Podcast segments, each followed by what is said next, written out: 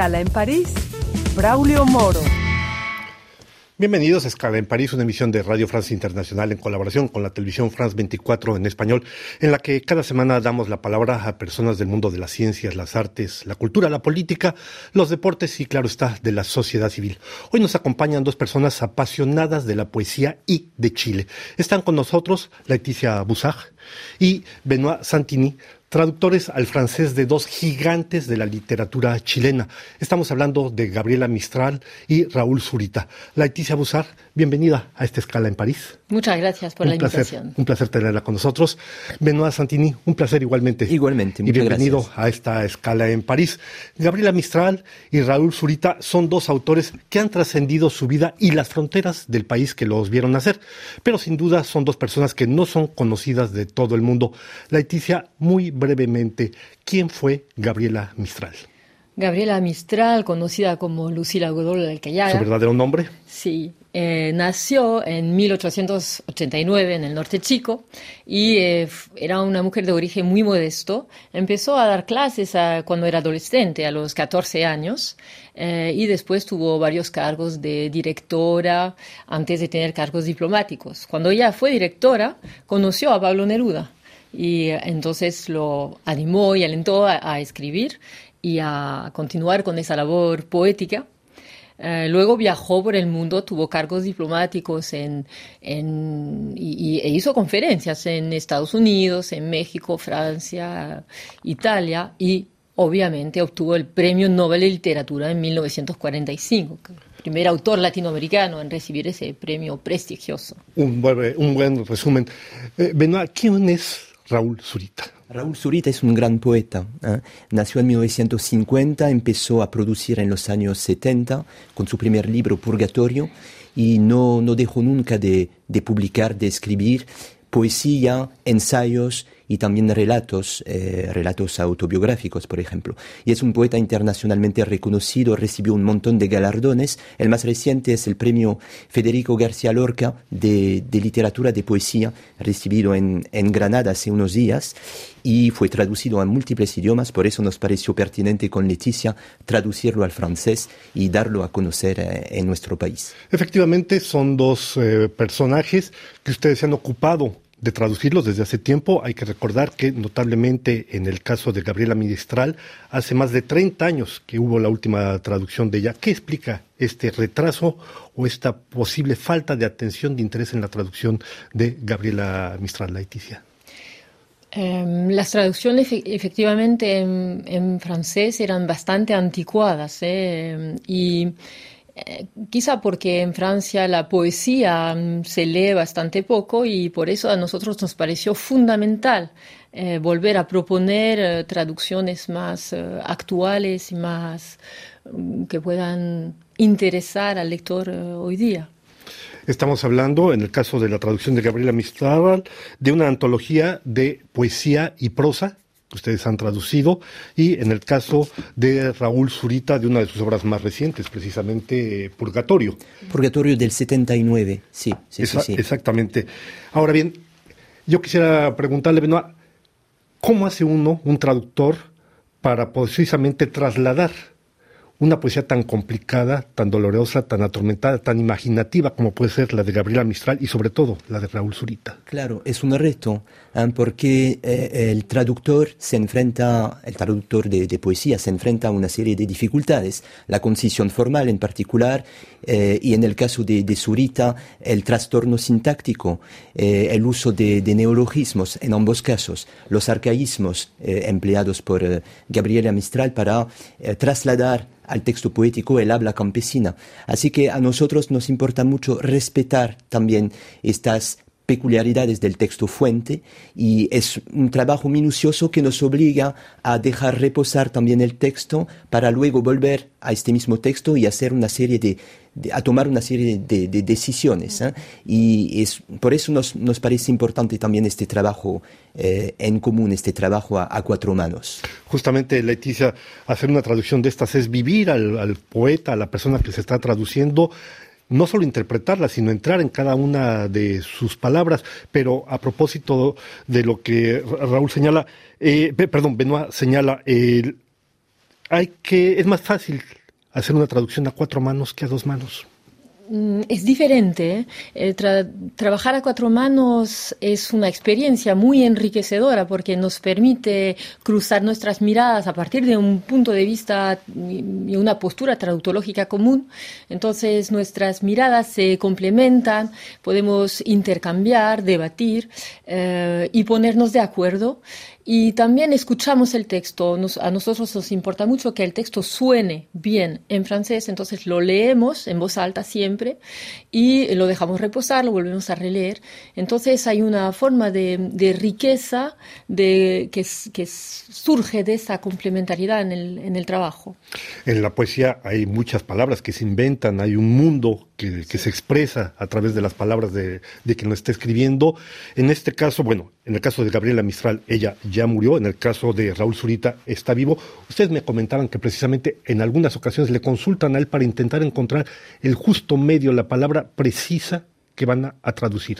Claro, eh, Raúl, primero Raúl nos, nos, em, nos dio su confianza, es decir, que, que, que eh, bueno, estamos en contacto eh, frecuente con él y nos contesta muy amablemente y de manera detallada cuando tenemos alguna duda, por ejemplo, cuando hay alguna evocación muy particular de una realidad chilena, pues le, escribimos, él nos contesta, nos da una serie de, informaciones, entonces también le estamos muy agradecidos ¿eh? por, por, esta, esta confianza que, que nos da. Eh, Laeticia, ustedes han estado varias veces en Chile, me decían que conocen personalmente precisamente a Raúl, es una persona que yo lo veo como una persona atormentada, si se puede decir, eh, fue detenido por la dictadura militar chilena, se quemó la cara con un hierro caliente que recuerda un poco al personaje de Van Gogh en un momento dado, este sufrimiento eh, permanente. ¿Cómo viven ustedes este? ¿Cómo, ¿Cómo repercute eso al momento de traducir su poesía? El, la, la, la tormenta, digamos, la, el dolor que puede tener, que puede sentir Raúl, eh, aparece en, en, su estilo por el trastorno, por, por esa escritura, y es fundamental volver a, a, traducirla y a, hacerla viajar eh, al francés, eh, respetando lo, lo, mejor posible, con fidelidad, eh, mm, esas posturas. Y, pero cuando, cuando uno conoce a Raúl, lo que salta a la vista es su generosidad eh, absoluta eh, y, su apoyo permanente también. Benoit, hay dos cosas que unen a Raúl Zurita a Gabriela Mistral, son personas que nacieron en la pobreza, hay un compromiso político de ambos, o hubo un compromiso político de ambos. ¿Hay algo que se repercuta en el Chile de hoy? En la figura de estos dos personajes.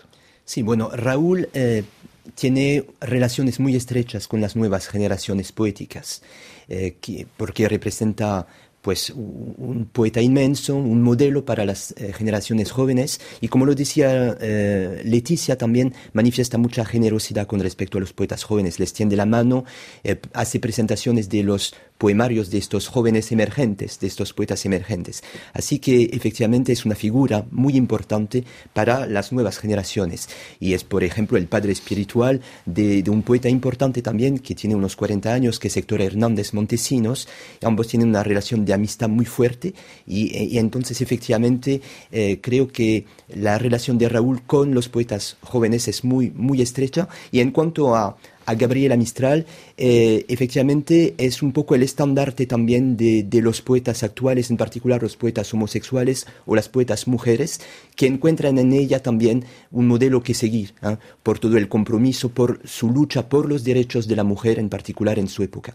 Entonces son dos figuras efectivamente fundamentales de la literatura latinoamericana. Eh, Leticia, son 60 años que separan a uno de, de otro, ¿eh? simplemente es mucho tiempo, y al mismo tiempo lo que importa en este caso, lo que me llama mucho la atención es, se, habla poco de precisamente Gabriela Mistral por sus posiciones comprometidas, un poco de vanguardia con respecto a las mujeres. ¿no? Usted decía, hizo diplomacia, evidentemente fue diplomática. Háblenos un poco de eso. Sí, pero em, el compromiso de, Gabriela Mistral sigue muy, muy actual, ¿eh? como lo acaba de, decir Benoit. Eh, se pueden encontrar murales con la figura de, Gabriela Mistral, es decir, que en la lucha actual por el reconocimiento a la educación, sobre todo, eh, porque ella luchó mucho, para ella la educación era fundamental. Entonces sigue siendo de, completamente de actualidad su, su discurso, es muy contemporáneo. Eh, Gabriela Mistral empieza a escribir a los 15 años, si no mal recuerdo es a los 19 que decide cambiarse de nombre, eh, de, asumir el nombre de Gabriela eh, Mistral. Recuérdenos por qué esa elección de ella. Ella eligió el nombre de Gabriela Mistral por el poeta francés Frédéric Mistral, a quien ella em, consideraba mucho y, era, lo admiraba. Entonces era esa. También los puentes existen entre, entre Mistral y los poetas franceses, entre Chile y Francia.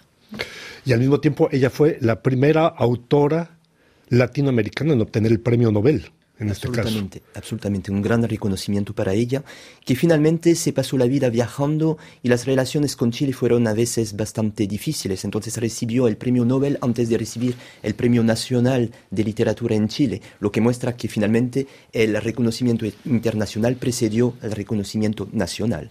Hay una cosa que llama mi atención en el caso de Zurita, es un autor para mi gusto no siempre fácil de leer, hay que verdaderamente introducirse en lo que nos quiere decir hay una palabra que ustedes han tenido que utilizar que llamó mucho mi atención. Es un poema que se llama Domingo en la mañana, y que comienza diciendo, me amanezco, se ha roto una columna.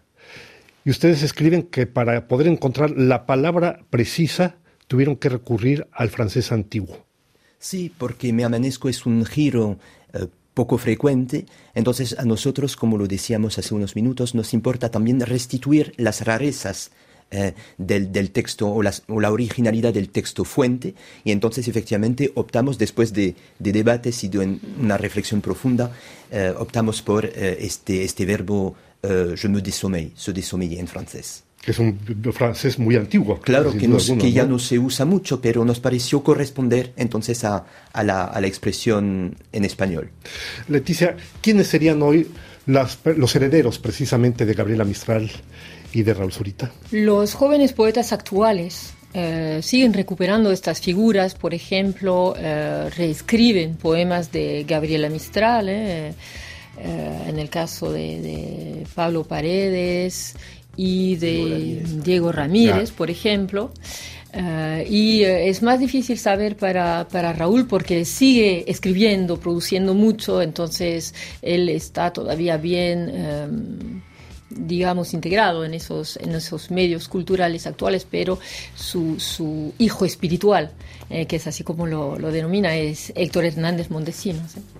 Pues llegamos ya al final de esta escala en París. No me quedo sino agradecer a Leticia Busar y a Benoit Santini su presencia en nuestros estudios, traductores de la obra de Raúl Zurita y de Gabriela Mistral. A ustedes, gracias por su atención y les damos una nueva cita la próxima semana aquí en otra escala en París.